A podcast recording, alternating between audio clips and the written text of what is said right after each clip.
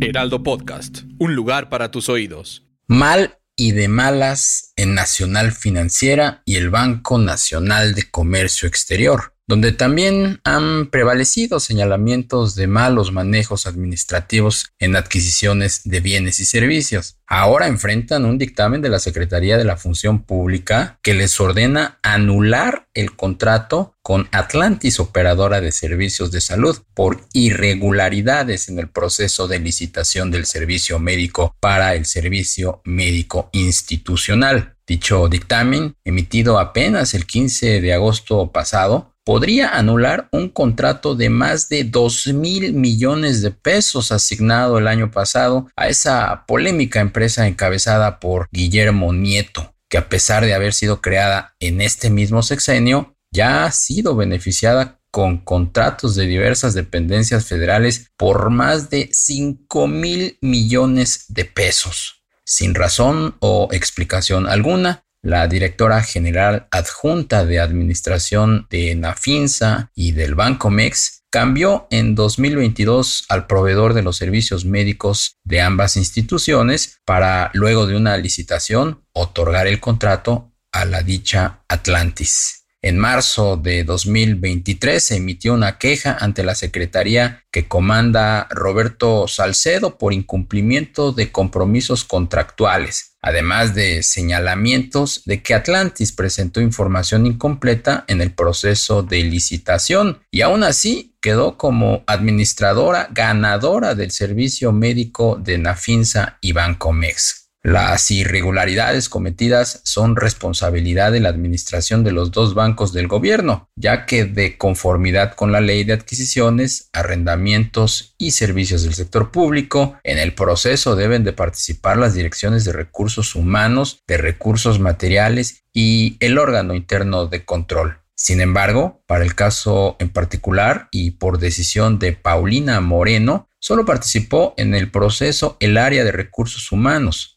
el contrato fue avalado y firmado por Pilar Soel Encalada, titular del servicio médico, e Iracema Uriarte, que en ese momento fungía como directora de recursos humanos y quien recientemente fue reasignada al área de seguimiento presupuestal de Nafinsa. A esta situación se suman diversas quejas presentadas por los usuarios que han derivado en multas millonarias para Atlantis por el incumplimiento del contrato, pagos pendientes a proveedores del servicio como doctores y hospitales, así como omisiones que suman millones de pesos. Y no solo eso, también han eliminado la autorización de medicamentos que ponen en riesgo la salud de los miles de derechohabientes. Los abogados, en otra información, los abogados litigantes César Omar González y Alejandro Robledo Defensores particulares de los militares procesados por el caso de Ayotzinapa obtuvieron apenas este domingo pasado la modificación de medida cautelar de prisión preventiva oficiosa dictada en contra del general en situación de retiro Rafael Hernández Nieto. La jueza segundo de Distrito de Procesos Penales Federales en Toluca, Estado de México, Raquel Ivette Duarte Cedillo, se vio obligada a citar a las partes para llevar a cabo audiencia de revisión de medida cautelar en cumplimiento a la suspensión provisional otorgada dentro del juicio de amparo promovido por el general Hernández Nieto.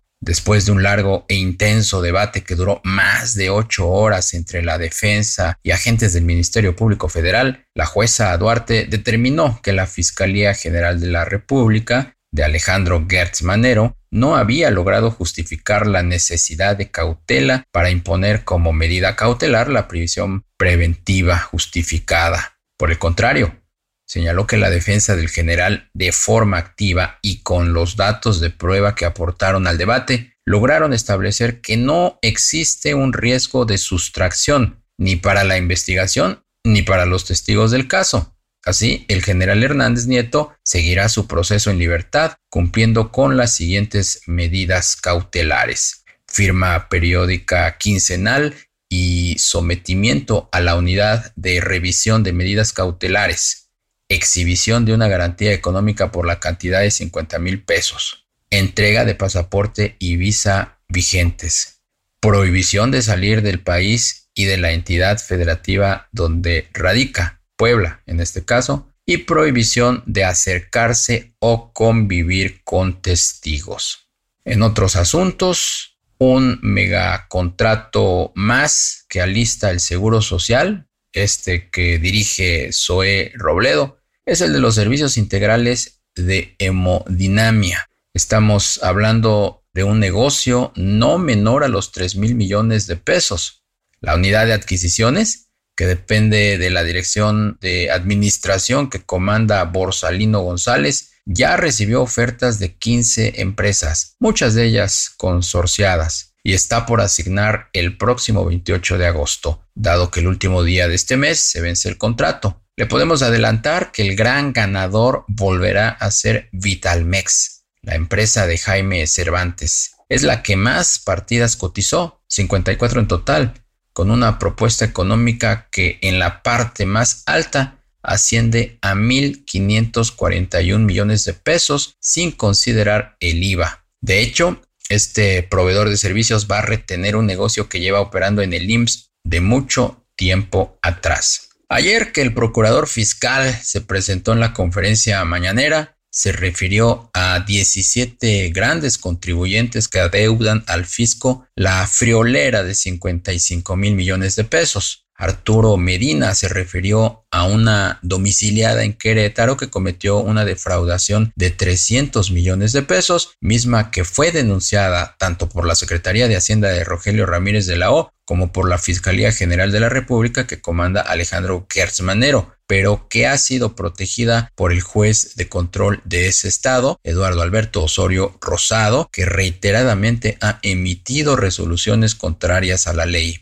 La empresa en cuestión es Juegos del Bajío, el grupo de apuestas de los hermanos Javier y Oscar Rodríguez Borgio. Los 7.000 trabajadores y jubilados de la desaparecida mexicana de aviación empezaron a cobrar por la venta de la marca los primeros 407 millones de pesos desde la semana pasada. Se espera que a inicios de la próxima concluya este proceso. En total son exactamente 2.367 afiliados al Santas, este sindicato de trabajadores de tierra que lidera Miguel Ángel Yudico, amén de 1.890 empleados de confianza. 1.640 sobrecargos adscritos a ASA, el gremio que encabeza Ada Salazar, 934 pilotos de ASPA, que lidera José Humberto Wall, y 536 jubilados. En septiembre próximo deberá iniciar el pago de los otros 409 millones de pesos de tres inmuebles y un simulador.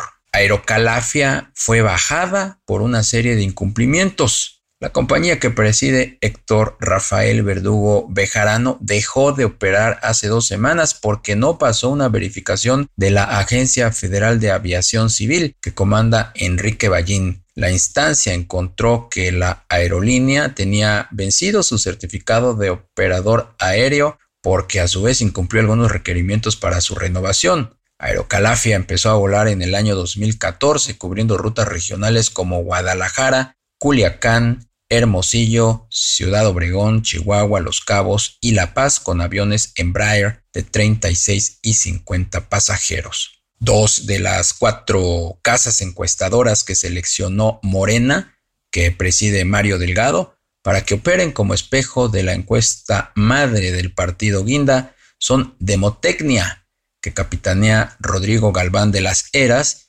y la muy cuestionada Encol de Heidi Osuna. Fue la designación de esta última, entregada totalmente a Claudia Sheinbaum, la que provocó el enojo de Marcelo Ebrar y su equipo.